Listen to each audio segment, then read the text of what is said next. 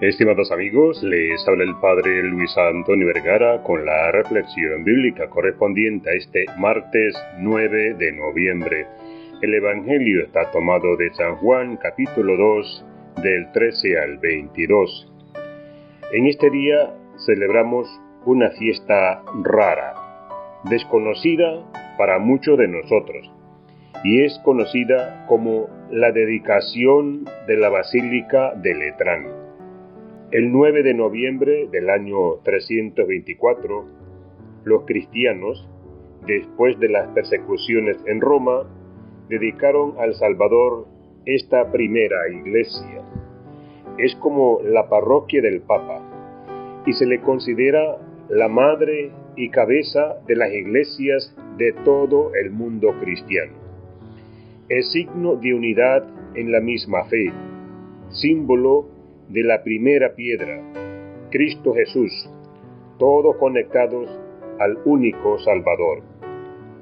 Jesús visitaba el templo, la sinagoga con frecuencia. Recién nacido fue presentado en el templo. Jesús subía cada año a la casa de oración siguiendo la tradición de sus mayores. A los doce años se perdió en el templo porque debía ocuparse de las cosas de su Padre. El Evangelio de hoy nos recuerda que Jesús hizo un látigo y expulsó del templo a todos aquellos traficantes que lo habían convertido en una cueva de ladrones. Este enojo del Señor vale también para hoy. Todos los templos, incluidos los nuestros, tienen que ser lugares santos, tienen que ser casa de oración, ámbito del encuentro con Dios, sitio para pedir perdón y celebrar su amor, y ser enviados a transformar el mundo. Ir al templo es aceptar la invitación de Dios a ser sus invitados de honor. Jesús defendió con valentía el honor del templo, pero les dijo algo que no entendieron destruyen este templo y en tres días lo reedificaré. San Juan nos aclara el enigma. Se refería al templo de su propio cuerpo. Nuestros templos son hermosos y necesarios. Dios quiere habitar en ellos, aunque no cabe en ningún lugar.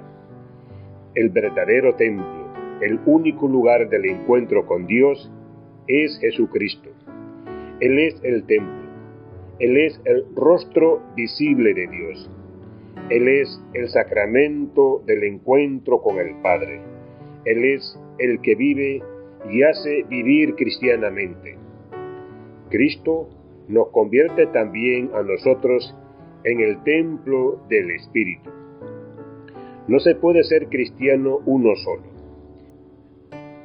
La comunidad de los creyentes somos la iglesia el cuerpo de Dios quiere que celebremos a Jesucristo, el Señor, todos juntos, en familia.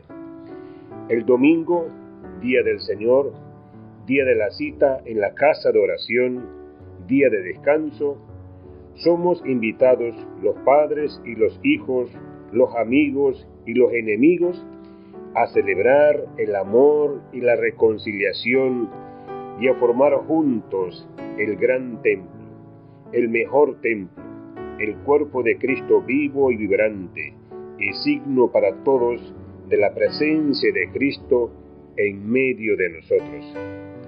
Que Dios les bendiga a todos.